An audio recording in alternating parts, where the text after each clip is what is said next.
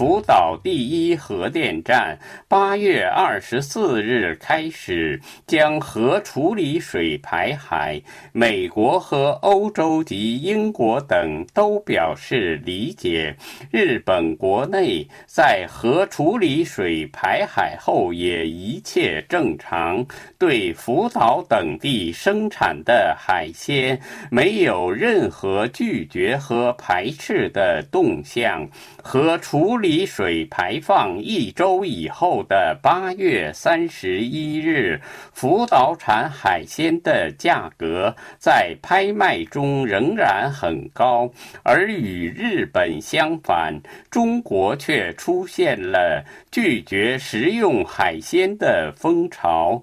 中国对日本排放处理水将污染海洋环境的定性，使日本的旅旅游业和水产向中国的出口受到了打击，但是也使中国水产业受到重创，其双刃剑效果日益凸显。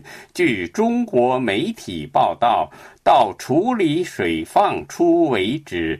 订购在九月中秋节开始到国庆节的大型连休期间，来日本旅游的人一直在增加，在旅游检索目的地中居首位。而《环球时报》报道称，日本福岛第一核电站启动核污染水排海。中国游客赴日旅游的意愿大幅降低，甚至出现一些游客退团的情况。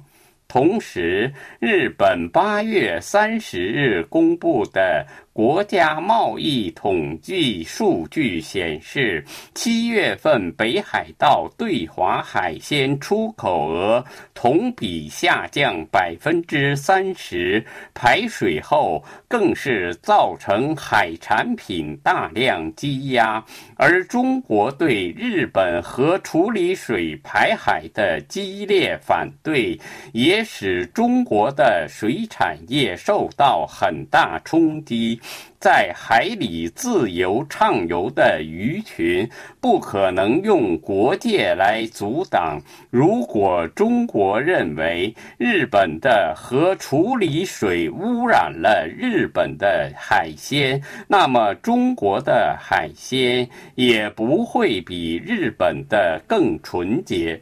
日本每日新闻发表题为“处理水排放”。中国脱离海鲜的趋势不断演进。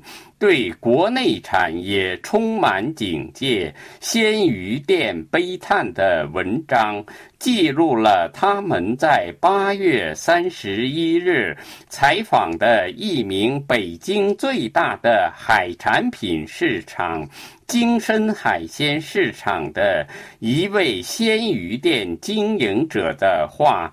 这位经营者说：“人们已经从市场上消失。”之日本排放污染水的影响是巨大的，受到污染水排海的影响。这几天的销量已经下降到排放前的三分之一。他叹息道：“消费者中越来越多的人认为海鲜本身就是危险的。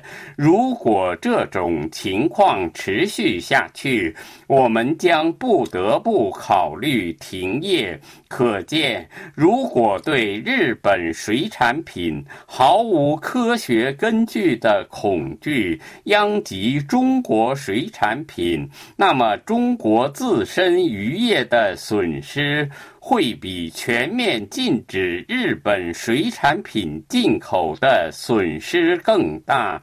以上东京专栏由法广特约记者楚良一转播。